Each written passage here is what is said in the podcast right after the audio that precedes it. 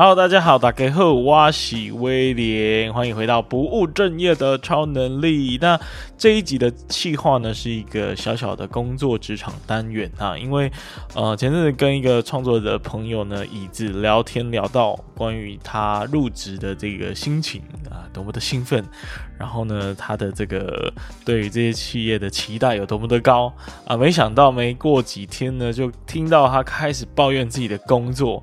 然后再过了一个多礼拜呢，就决定要辞职了。这不禁让我想到，就是以前也有类似的经验。然后，呃，大家应该会挣扎说：“哎，那么早就离职，该不会自己是一个就是传说中的烂草莓族吧？”所以今天就决定邀请椅子来上这个节目聊聊天。那我们欢迎椅子。Hello，我是凭感觉分享 VTuber 的凭感觉动作椅子哦。我就是因为。分享到后来，觉得那个 VTuber，我觉得自己应该可以成为 VTuber 啦，所以我就开一个单元叫 V 计划，就来记录一下。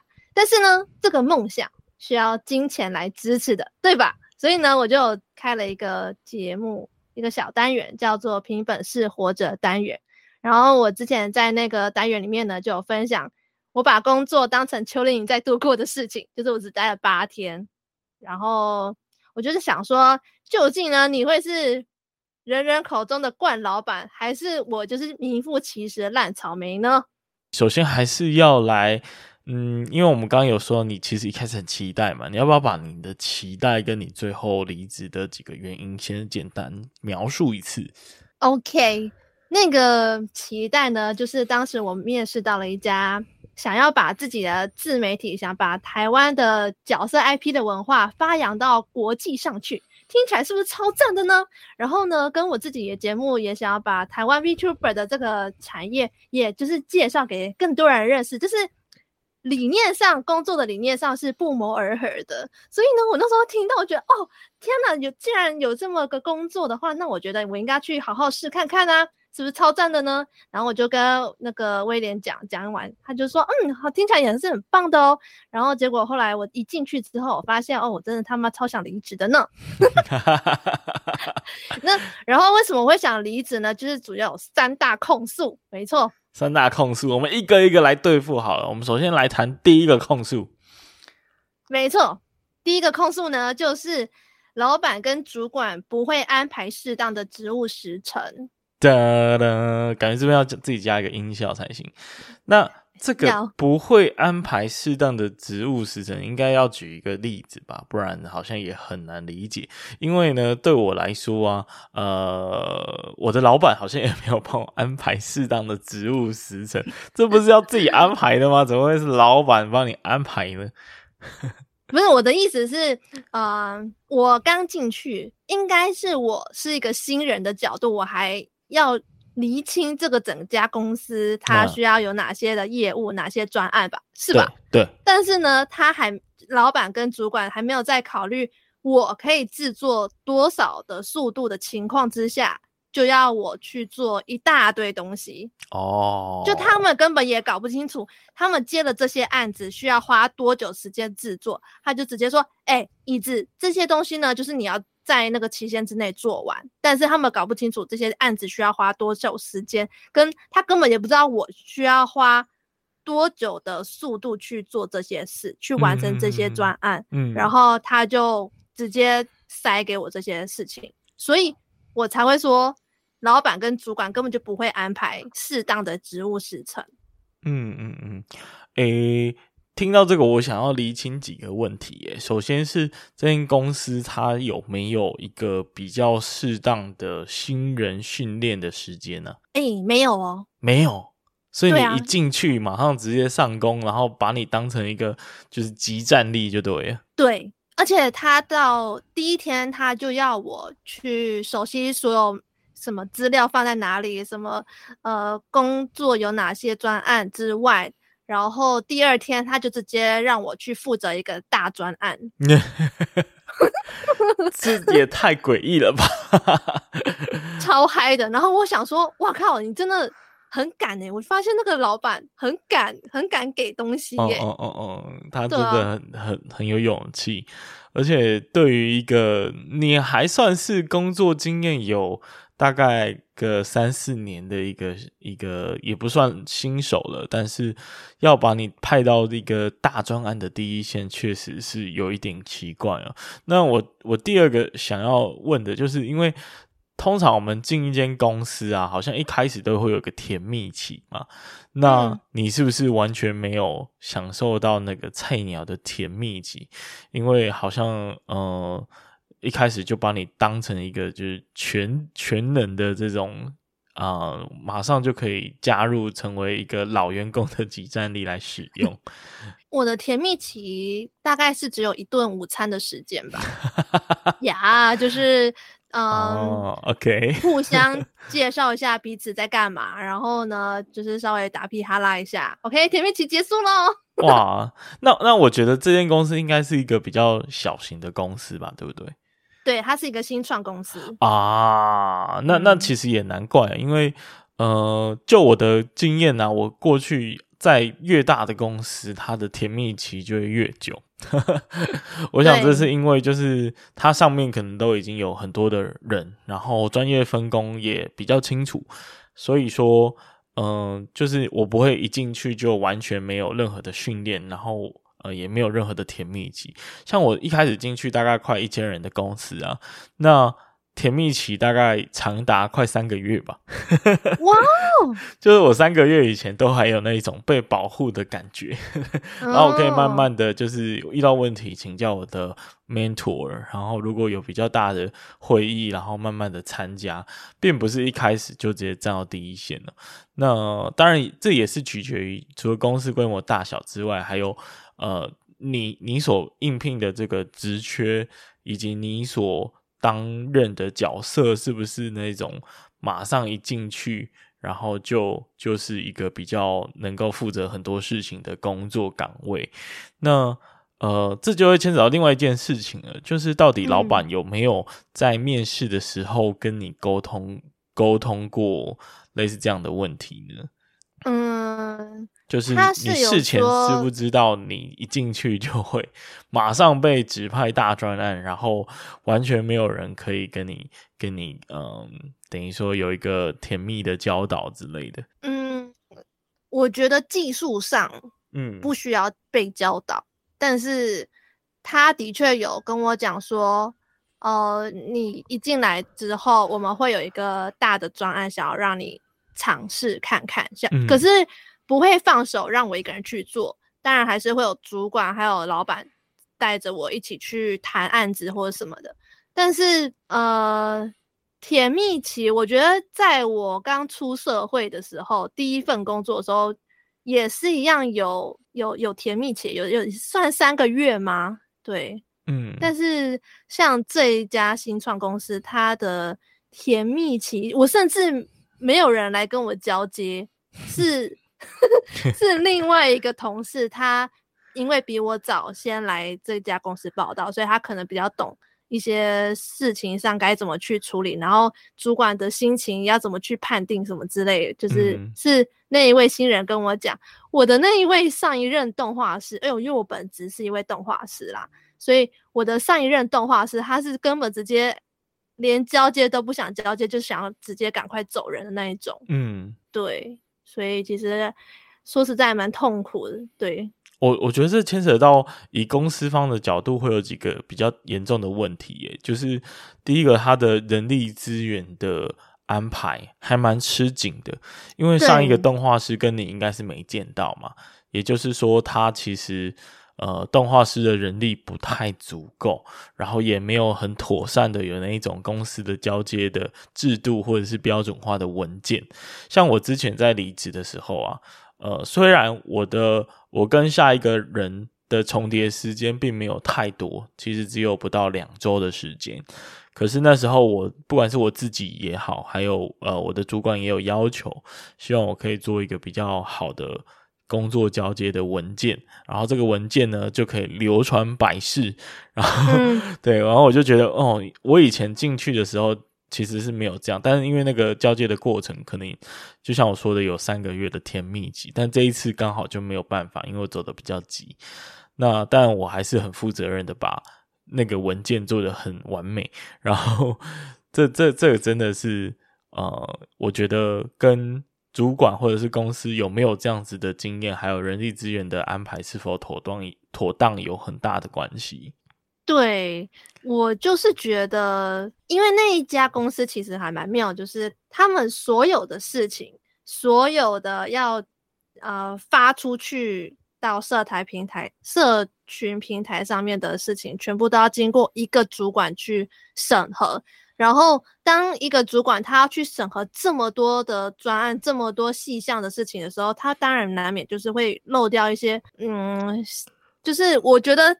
人不会是完美的，一定都会有漏到一些什么瑕疵什么的。但是，呃，我觉得在新人的训练上，我觉得真的是有一个很大的漏洞。嗯嗯嗯，让我觉得很傻眼。然后我还跟我的另外一个跟我差不多同时进来的另外一对另外一位动画师，我们其实在第一天认识的时候，我们就稍微简单交流一下。然后交流完之后。他其实就有偷偷跟我讲说：“哎、欸，其实我觉得你待不久。”完美完美预测。对，他说：“他说，因为你是待过大公司的人啊，你怎么有办法接受这种新创公司每天都要加班？”对。嗯，嗯，嗯，他说你你一定待不久，而且你一定会觉得这里超靠背的。哎、欸，那我也蛮好奇的，就是除了你们两个新进的动画师之外，有没有比较资深的负责动画这一块的主管？没有，没有。对啊，没有啊。哦，那我觉得这个是蛮大的问题耶。嘿呀、啊，yeah. 因为动画师听起来是一个，呃，这一个这一个专案里面蛮重要的职务，甚至是。是核心业务、核心能力，然后核心能力竟然是仰赖着就是临时应聘来的几个小毛头来负责公司的重大专案。Yeah. 哦，对啊，真的蛮严重的。而且，而且另外一位他其实也不太说是动画师，他哎，这样讲人家应该是说他很会画动态分镜。我不我不确定大家懂不懂动态分镜是什么，就是分镜图，他很会画画。他比较偏会画画的那一种，可是我是要负责把所有的角色拼凑在一起，让它动起来，加上一些镜头语言、特效什么的。然后呢，其实真的是动画师真的在制作的来讲，只有我一个呢。然后剩下的就是可能接接的业务啊，或者是公关，或者是美术、商品设计那些，我就觉得哦，哇哦，这是这个公司很妙哎、欸。哦，我这就其实有点很大的问题啊。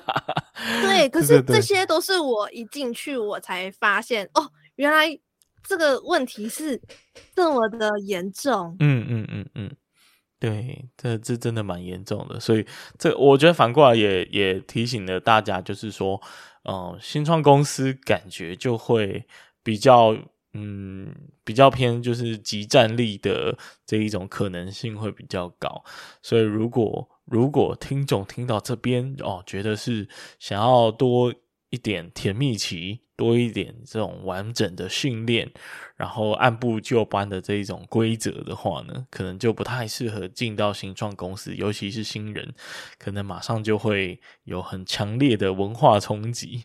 然后，对，对对对，那那讲讲了半天这这个坏处呢，就是呃，我觉得也因为了他们的动画相关的专业，好像都。都不是主管或者是老板他们的专长，所以也导致说你第一个最大的抗议就是没有办法安排适当的职务时程。比如说一个动画可能要做五周，但是他给你压两周，那可能就会让你很不舒服，对不对？嗯，原本一个三十秒动画需要花我一周的时间完成，但是因为加上美术还有分镜图他们的。呃，各项审核都需要经过主管同意才能进行下一个阶段，导致说那个时间压缩到我只能变成一天就要完成一个动画了呢。我真的觉得太荒谬了。然后，而且我觉得其实其实不是只有我那一周的工作，其实不是只有三十秒动画，它当然这中间还会额外穿插，比如说你要负责呃那一个。重要专案的简报，嗯、或者是要剪辑可能达人达人秀的影片，嗯，然后林林总总这样加下来，其实就很有点像国中老师在出作业的那种感觉。就是以前国中老师不是都会说，哎、欸，我们每个老师只出一点、欸，哎，都每个老师觉得我自己都没有出很多作业啊，你们为什么都在叫说作业很多？可是我们十几个老师这样子下来，那一整天的分量作业量其实也蛮可观的。哦，哎、欸，这就让我想到一个很重要的员工应该要做的事情、欸，哎，嗯，就是有没有。适当的跟主管或老板反映啊，或者是沟通说，我现在的工作的量好像有点多，那可能会导致专案的 delay。那有没有更好的安排方式或建议？这样有哦，但是呢，他们会说，哦，如果你觉得这个安排不好的话，那你重新安排啊。但是我们事情就是还是要还是这么多，还是有十件事情要做，然后还是一样在这个时间之内全部做完。那你觉得，如果这个时间安排不好的话，那你重新安排啊？哦，就是好像也是上诉无效的感觉。解决问题，因为你真正要的就是工作量要合理嘛，然后 deadline 可能就是压得可能太紧了之类的。然后，因为你毕竟也有前一份公司的经验，所以你大概知道说一个动画要完成需要的时间。可是。通常你这样讲，难道不能被理解吗？毕竟，呃，你可以跟他说，你有你有相关的经验，然后一个动画三十秒就是要做一周啊，为什么你只给我一天呢？就要来到我第二个控诉了。好，我们直接进入下一关。第二个控诉呢，就是加班加到爆也不会给加班费。嗯，在就是在有限的时间之内，你要完成这么多事情之外。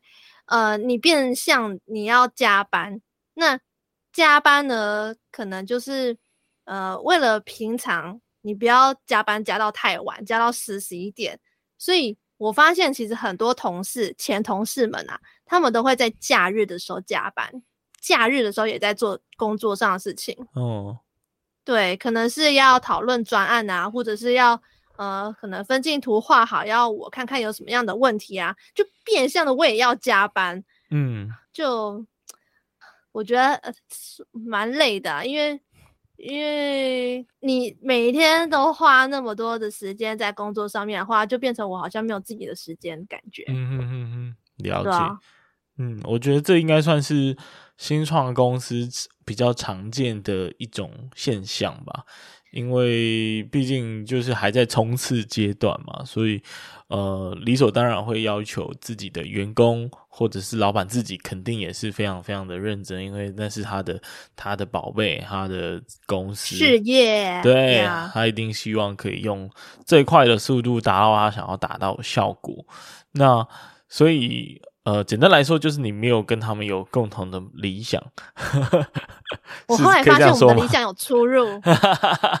对对对对，因为呃，因为通常就是如果新创公司没有给加班费的话呢，他就会卖一个梦想给他的员工，就会卖一个梦想。那这个梦想其实化成实际上来说可能会是股份，也就是说给你一个呃还没有。太大价值的一个股权，可是有很大的心理价值，因为你知道呢，你相信这个事业会成功的话，你就会相信这个股份在未来会暴涨，这样，所以，呃，通常会这样这样子去操作啦，要么就是给钱嘛，那如果没有办法给资源的话，那就要让员工有信仰，然后有信仰的其中一个方式就是就是股权这样。但是听起来你在这间公司好像也完全没有嘛，对不对？毕竟你才进去没几天。我才进去了两天，才就一天内我就发现了这件事情之后呢，我就觉得嗯，好像不太对劲。而且其实我觉得，如果说他要卖信仰、卖这个梦想的话，他应该要在面试的时候就要跟我先讲好，先谈妥。呃，我们这个公司就是靠梦想在支撑的。嗯，就是你要么就很。简单直接跟我讲这件事情，不然你就是要给我钱，或者是给那个像你刚刚讲的股份，但是显然也没有嘛，没有钱，然后又又只会画大饼说梦话，然后他说什么这一切我每天晚上加班的这些时间，到最后都会成为一个奖金哦，我不确定是不是年终奖金啦，也有可能是三节津贴。他说我们都会变成奖金，然后包给你们哦。就是用奖金来包装这一切，我觉得用只用两个字来包装这一切，我觉得很不合理。就是嗯，比较没有一个，确实是比较没有一个标准的制度啊。因为这在一般的公司绝对是不行的哦。光是你加班没有给加班费，这个就会违反劳基法。那违反劳基法的话呢？呃，劳劳检单位就可以去查，那员工只要有检举，那劳检单位就会突袭，然后然后他们公司可能就会被记啊，那可能就会有一些相对应的法则，这样。其实我有一个冲动啊，就是、嗯、就是离职完之后，我就有一个冲动想要去检举他们。哎、欸，其实是可以啊，我刚好最近才跟朋友聊到这件事情，他是负责劳检的的单位，那他也蛮鼓励整个台湾的社会，其实多多的去呃针对这种加班异常的现象去做检举，那检举人是不会被揭露的，因为他们来也不会特别，他会知道你是谁，但是他来的时候不会正。特别针对你的工作去查验，因为这样可能会导致你会被发现的。呃，当然你，你你的公司的情况是比较小规模的公司，可能会比较明显，就是。可是你也要走了，所以也没差。我想说，做人还是不要这么的机车。嗯，哎、欸，不过新创公司加班好像确实是蛮正常的一件事情。可是，呃，像像 YouTuber 的产业啊。很多，我相信很多自媒体，他们的剪辑师什么，有时候临时要剪很多片，可能也没有办法给加班费。但是比较有制度的，或者是比较有规模的一些创作者，像我知道。呃，范琪斐的那个新闻团队，然后像九妹的他们的、嗯、呃 YouTube 团队，其实都是有给加班费的，就是完全依照那个法规，甚至优于法规去给。那我觉得这就算是新创公司的标杆吧，但的确大多数的新创公司都不一定能够做到这样子的地步，就是。嗯，其实我有跟我的。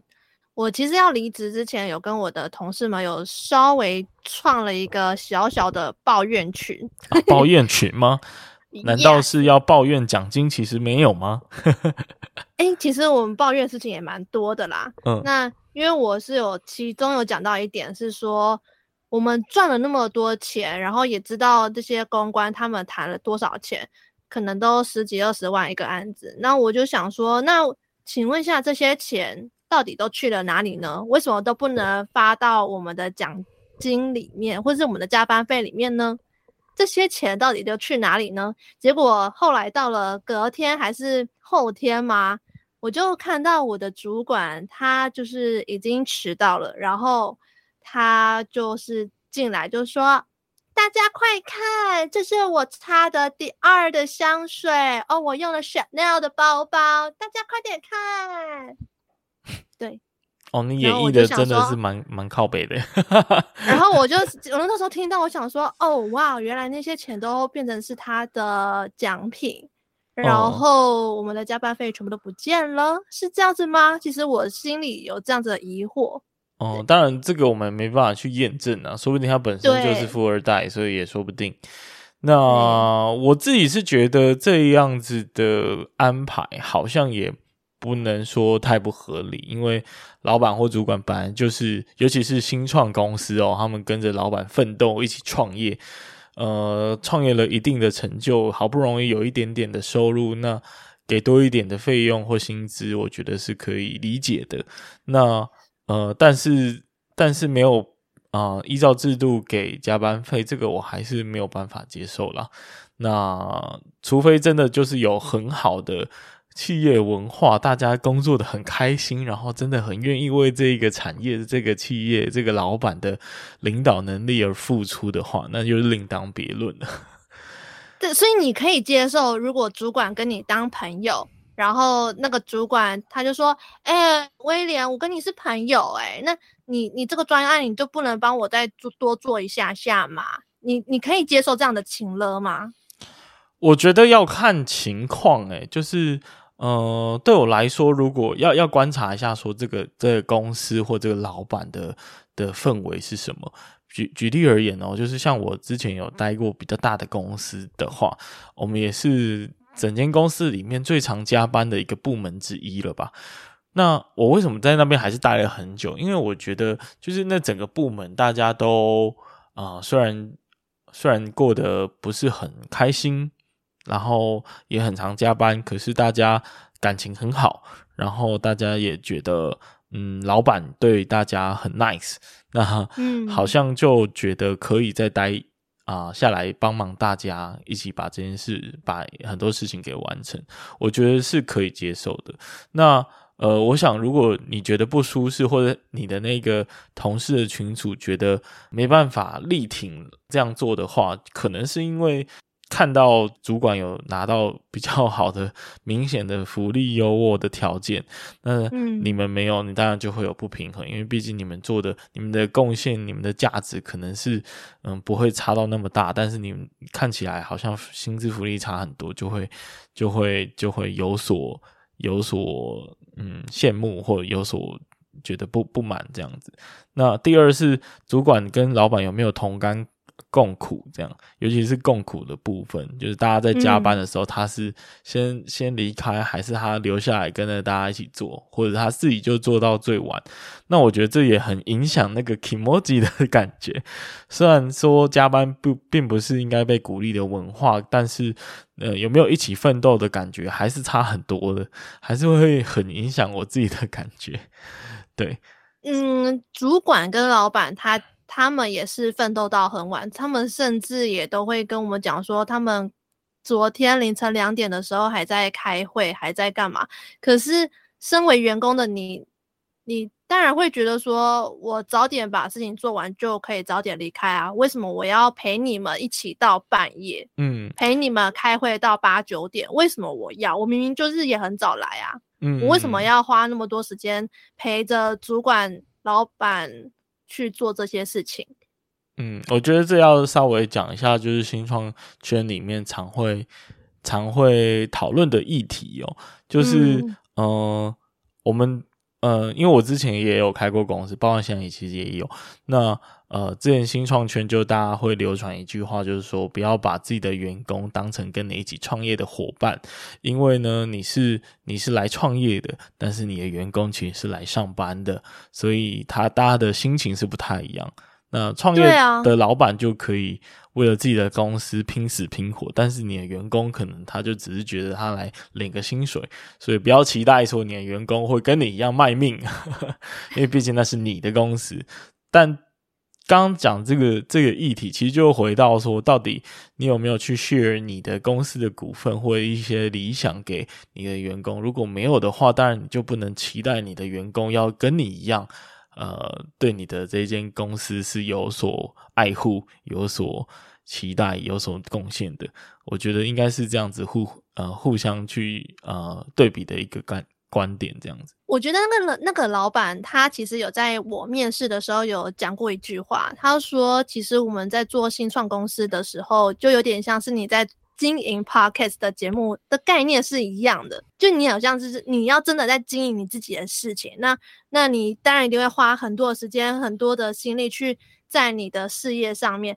对，没错啊。可是我我在经营我的节目，我是。”节目的经营者，但是我不是公司的经营者啊，就是我后来有意识到这件事情，嗯，所以我其实，在第一天，我不是说第一天下班之后，我其实超想离职的嘛，但是为什么后来又忍了七天呢？就是因为我一直不断的换位思考说，说对，如果我要是我是老板，我是呃公司的合伙人的话，我应该就是要对这个事业非常的有爱、有热情、有。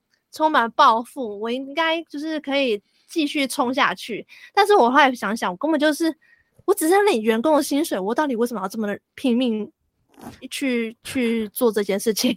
哦，那就是标准的选择躺平。对呀、啊，没错，我就装死。对。对，我觉得，嗯、呃，那很明显就是他们的精神或他们的整个文化上，其实没办法去感动到你这边，所以对他们来说，可能呃，你的离开也是也是一个好好的方向啦，因为确实大家好像出不来，而且而且你所期待的一些工作跟生活的态度，跟他们确实是差异蛮大的。嗯，不过他们确实还是会，我觉得他们应该也会因为。这几次的人员的流动，而有一些学习吧，这是我的看法。因为一开始可能都会期待大家都要跟我一样热爱这间公司，但很快你就会发现说，员工确实就是只是来上班的。但我的确就是听到我的离开，然后我也说服跟我刚跟我一起刚进来的那位动画师，就那位也跟着一起离开了，然后。我说服他离开之后，我甚至煽动了另外两位美术跟产品设计师也一起 离开。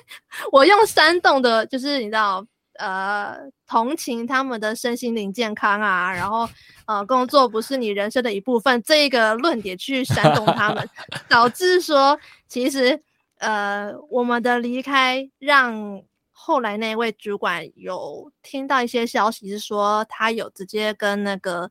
老板问说：“哎、欸，谁谁谁，我们再争一位动画师好不好？我们再争一位美术好不好？”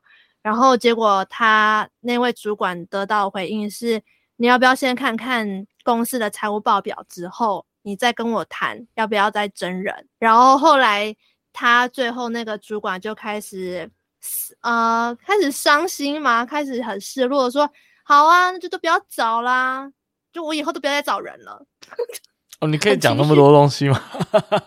哦，突然觉得很赤裸哎，而且你还煽动了其他人呢。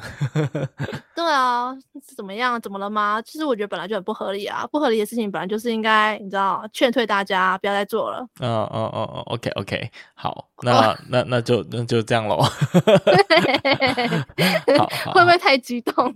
呃，不会啊，反正就你你你 OK，我 OK，反正大家也听不出来啦。嗯。哦哦，但我相信他应该知道。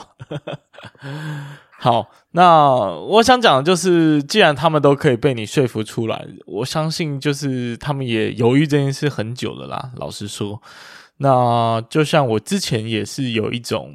嗯，出来才知道原来外面的世界有多么的不一样哦。所以之前我也有讲过，还蛮鼓励大家多多的去外面面试这种话，因为我觉得去外面面试，你才会知道，呃，你现在的工作状态到底是。是如你所期待的很糟呢，还是其实超乎你期待的很好呢？意思就是说，你有时候呢，我们不是一天到晚抱怨自己的公司嘛？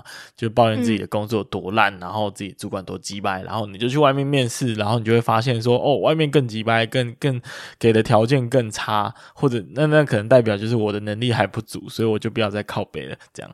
那也有可能是呃，你在这边努了很久，但其实你去外面更好，所以。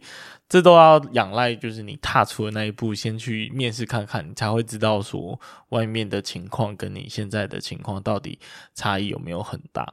那因为我自己是很讨厌工作一直抱怨的人，所以我会很很希望他们就是把那个抱怨的时间拿来好好的提升自己，那让自己可以尽快找到自己。呃，理想的工作这样，而不是就一直不断的抱怨，但是也没办法改变现状，这是我觉得蛮讨厌的一种呃一种族群跟一种情况吧。那我们来谈第三个，第三个你想要抗议的理由。嗯，这个抗议的理由真的是也是要延续第二个理由呢。嗯，第三个呢就是严严重影响到我的生活跟健康了。哇！真的太严重了，太严重了，多严重？要不要唱一两个来听听？啊，真的就是因为加班的关系，变成我的生活全部都只剩下工作，连我的朋友、家人要约我出去吃饭都没有办法，因为我都会想说，我那个动画再不做，做不完我就会交不出去，然后我就会被骂，整个脑袋都在想工作的事情，嗯，然后导致说，因为我的工作长时间要用滑鼠的关系，我的手就有妈妈手，有滑鼠手的。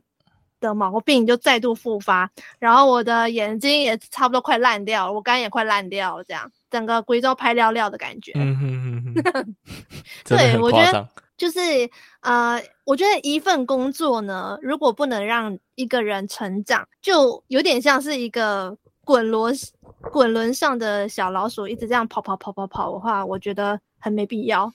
哦，追着钱跑的一个工作，我觉得没必要。我啦，我自己觉得。哦，我觉得你这个说法呢，对了一半。啊，另外一半呢是假设钱够多的话，那就 觉得可可以了。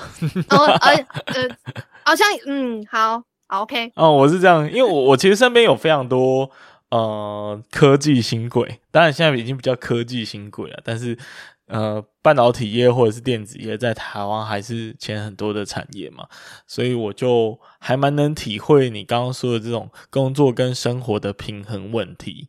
但讲到最后，我觉得还是对于自己生活跟工作模式的选择吧。有些人喜欢工作，呃，有些人呃，应该说没有太多人喜欢工作了。但是他觉得，欸、是我的前主管他的，嗯，我的前主管他的兴趣就是工作，诶，他就工作狂。嗯，我觉得我也算是，诶，就是好可怕哦，还蛮喜欢工作的，就是。因为为了，因为随时都有很多的想法，那很想实践，也很想要看着它被实践，所以就会觉得那是一件有趣的事情。但是可，可是其实我觉得你们这一类人，嗯，某种程度上都有病吧？嗯，我觉得只是大家的，就是那个。对于工作的跟生活的期待不太一样，我们的天平站的比较过来一点点，那有些人的天平站的比较过去一点点，oh. 但这也会随着年纪，然后你的环境，甚至你如果生了小孩，你有家庭，你有另外一半，这些都会改变的。所以我觉得最后回到一种嗯人生顺序上的选择吧，因为我之前在呃前前几集也有提到一点点关于安静辞职的这个这个概念。呃，美国很流行的安静辞职嘛，嗯，其实就是躺平了。但是我觉得这反倒是一个蛮好的醒思，诶，就是去去了解自己对于工作跟生活在生命中的排序之后，再去做一个适当的抉择。你到底要选择在公司里面担任什么角色？然后你到底要多努力？你到底要选择什么样的工作？嗯，然后去过什么样的生活？我觉得。能够体悟到这些东西，然后再去做出对应的选择，是非常良性的一种安静辞职的做法。这某种程度上是更了解了自己一点。对啊，你了解，而且你不只了解，你还实际的去执行了你想要的生活方式。比如说，呃呃，有些人就是浑浑噩噩的，他可能觉得啊，我的工作也没有什么特别，就这样过吧，很好。那我觉得。这，呃，虽然说虽然说他对他的工作是满足的，可是他好像没有很认真的去体悟到自己对于这个工作的喜欢与否。但有些人是体悟到了之后，他觉得，嗯，我好像没有很喜欢，但是我还是需要这份薪水，所以我就选择在这间公司做的，呃，六十分有有及格就好。但剩下的时间跟心力，我要放在我真正热爱的其他生活的事物上面。我觉得这也是一种。重新醒思的过程吧。然后回到我刚刚说的，我刚说的就是很多电机系的呃同学们呢，他们其实都工作到十点、十一二点。像我这一次去去宜兰跟他们去玩，我就发现每一个呢都是最近刚好年底很忙，可能连续好像连续两周工作到十点、十一点吧。那这对他们来说都是一个蛮日常的现现象，对。但是我就跟他们说，那那希望你你拿到年终的时候有觉得好过一点喽。对，那他们呃明显他们还继续待在这些公司，表示说他们其实是。可以接受这样子的一个薪资条件跟生活的水平，可是像其中有一个，他可能就也是在台积电，那做了一段时间，就觉得哇，他真的完全无法接受这样子的一个，呃，对生活的影响，工作真的占太多了，他是无法忍受的，那所以他就去，他就辞职去找了其他，呃，更接近他理想生活的这一种节奏的工作，所以我觉得就像你。你现在体认到，我觉得是一个很棒的发现呢，因为你就发现到你对于工作跟生活的青睐，好像更需要去有一个自己生活的节奏跟健康是比较重要的。你自己觉得呢？我嗯，我我像我刚刚讲到那些被我煽动要离职的人，他们是好像也是跟我的工作理想的状态是差不多，就是对于自己的身心状况，自己的身心状况是要有一定的坚持。那那些没有被我煽动到的那些同事们呢，他们就是可能算是妹妹们啊，他们算这一份工作是他们第一份工作，所以他们。不确定，也很害怕自己离离职完之后有没有能力再去找下一份，或者是不确定我这样子离职完会不会就被当成烂草莓。对，所以呃，怎么讲，就是每个人的选择都有点不太一样。但是我真的觉得哈，透过就是不断的面试工作，丰富自己的人生历程之后呢，就会觉得嗯，自己应该更知道要什么。对，像我就是很喜欢。有自己的生活去做我的节目，不要把那个工作压到我的那个制作工制作节目的时间，我觉得很不合理。嗯，OK OK，那我我想就是希望你在下一份工作的面试阶段，或者是在呃事前跟老板讨论的阶段，可以更确定，就不要等到进去之后才发现自己不喜欢，那就会浪费很多时间了，对不对？但是我很怕，就是那些面试的老板他们。不会说实话哦，但嗯，不一定，其实不一定诶，因为呃，当然也会有不说实话的部分啦，所以就变得要打听到里面的人的这种心情是蛮重要。但我也有遇到蛮多人资是直接跟你说，诶，我们这边的呃情况就是加班加很凶，然后呢，呃，可能加班费也会酌酌给，类似这样的说法。因为我想，对于他们来说，你不会问他们说，嗯，你不会问他们说，那你为什么不离职吗？还是他就很喜欢，很奴，他就很爱加班这样？嗯，可能是也有蛮多的钱的吧。我想，就是大家都在一个萝卜一个坑嘛，在自己觉得暂时舒适的位置上。然后，我想人资为什么会这样主动提出来，也因为他需要更能够 filter 掉不能够接受这样子。呃，节奏的人，那这样子就不会浪费彼此的时间。嗯、哦，对，我觉得，所以假设你今天呃下一次面试，然后被问到这个问题的话呢，就问你说能不能接受公司是呃加班比较严重呢？那你就要勇敢的跟他说没办法。我哎、欸，其实我蛮想我知道到底是多严重的、欸。因为我在面试这一家新创公司的时候，他们说他会他们会加班，但是我以为我的加班是，呃，可能一个礼拜加班一到两天，哦，很很轻量的加班，这殊不知是这么 heavy 的。嗯。对对对，其实应该也可以在面试或电话电话访问的时候就可以先问清楚，就是那你知道你所谓的加班是。加多少大概算是你所谓的加班？那假日需要上班吗？嗯、我需要上到几点呢？那如果事前的这种确认可以更多的话，我觉得对彼此、对公司方、对于呃求职者都是比较有好处的，就不会浪费彼此的时间，因为毕竟。对公司来说，重新训练一个人的成本也很高，重新招一个人进来，他也是需要成本的。所以，我觉得他们也不希望招到不对的人，这样子。对啊，就是合合的话就可以啊，不合就走吧。嗯，对，然后其实还有一个，嗯，在台湾不太好的现象，这也是我。最近跟这个老检朋友 讨论到的，嗯，怎样怎样？呃，因为其实台湾有很多的公司，尤其是科技公司，他们的这种加班的文化，呃，有时候反而不一定是由上而下的，哦、呃，老板不一定是呃真的给大家很多很多的加班的压迫感，而是因为，呃，因为薪水其实。呃，如果有加班的人的话，其实薪水会很高，所以很多的、嗯、呃奴性坚强而且愿意赚钱的朋友，他们可能就会选择呃刻意的加班，然后让自己的生活充斥着工作，那这样他的薪水可能就可以有一点五倍甚至是两倍这么多，那这也是一个非常不好的文化哦，因为这个等于。由劳工端反过来去压榨自己整个劳工的族群，那让整体台湾的这种劳工的文化去很难去改善啊，变成越来越迈向西周呃西方国家这样，就是比较合理。那这个就是台湾现在确实是还需要再再努力的地方。其实我真的搞不懂为什么有些人会很喜欢加班，就是真的是因为钱嘛？那那些钱真的可以带给他快乐吗？哇，你这个问题就很大了。对啊，就是你不觉得很？因为我本人就是一个很不喜欢加班的人，老实说啦，我我第一份工作就是一个从来没有加过加过班的人。哇，那所以我就太幸运了吧？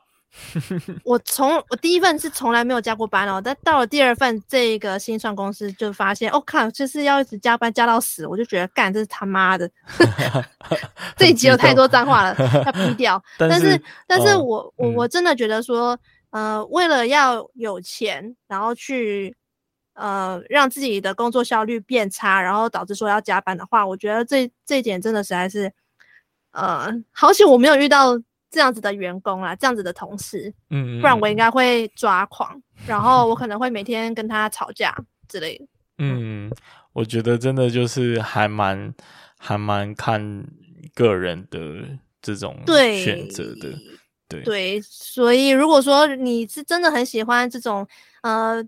因为同事加班有拿到薪水，然后变成你的工作，呃，时间上压缩了，然后变成你也要加班的话，可以接受这样子的人，那就那就继续轮回下去吧。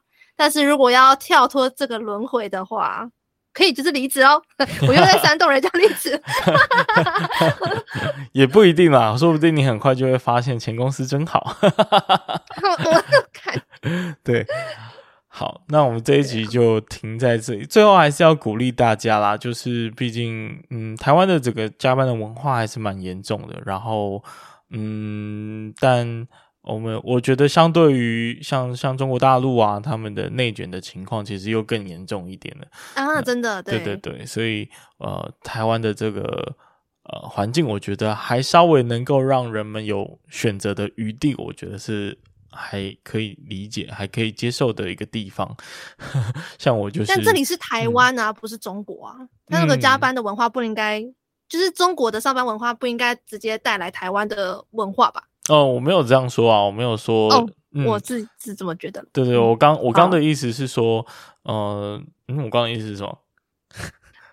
你刚刚意思就是，像你刚刚意思就是，你刚刚意思就是，呃，中国有那些。那样子的加班的文化，可能加班到很晚很晚，然后台湾好像也逐渐变成跟中国那样有这样子的加班文化。嗯嗯，嗯，是吗？你的意思是这样吗？哦，我重讲好了，就是哦，嗯、呃，我觉得，我觉得台湾，我觉得台湾有这样的情况，其实跟整个产业的结构可能有一点关系啦，因为，嗯，在在。在美国或者是西方国家的公司，他们确实，呃，通常是做品牌端、做通路端，所以他们的毛利通常会比较高。那他们毛利比较高的情况下呢，所有的员工的福利当然就会比较好。那在台湾或者在很多亚洲文化里面，其实，哦，我们做的比较偏代工，那毛利通常就会比较低。啊，比较低的话呢，呃。公司的员工福利就不会太好，所以加班的文化就会产生。嗯、因为要换要要得到一样的收入的话，需要更更多的时间跟心力。那嗯，所以也就是说，其实，在台湾，嗯，也也也有好有坏啦。毕竟有一些地方真的是很血汗，但是有一些地方确实也有些人渐渐的选择自己比较喜欢的生活方式。那对比，我觉得像是日本啊、韩国啊，或者是中国大陆啊，其实还有很多的选择的余地。我觉得是还算可以，还算可以的地方。看看对对对，那当然就是鼓励大家可以多多的，呃，去不管是不管是呃喜欢一直工作，或者是呃不喜欢工作、很讨厌 加班的这样的情况，我觉得都可以存在，但是。能够意识到自己的喜好，然后并且去做出对应的行为、对应的选择，我觉得这是很重要的。嗯，以上，啊、真的 对，同意同意啊，同意啊。反正我们今天比较严肃哦，因为从从一个比较不好的一个工作离职的经验开始，然后希望可以嗯、呃，借由我们聊天的过程，给大家自己一些工作上对应的一些想法。那希望有帮助到你们。那今天的节目就到这里，我们下次再见，拜拜，拜拜。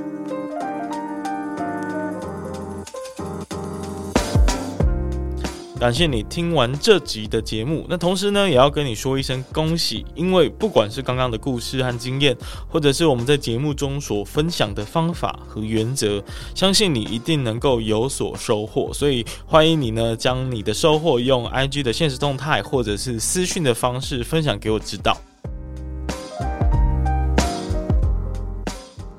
如果你是第一次听到这个节目，那我们的频道呢，主要会跟各位分享各行各业的职场故事，或者是各种斜杠经营的经验和方法。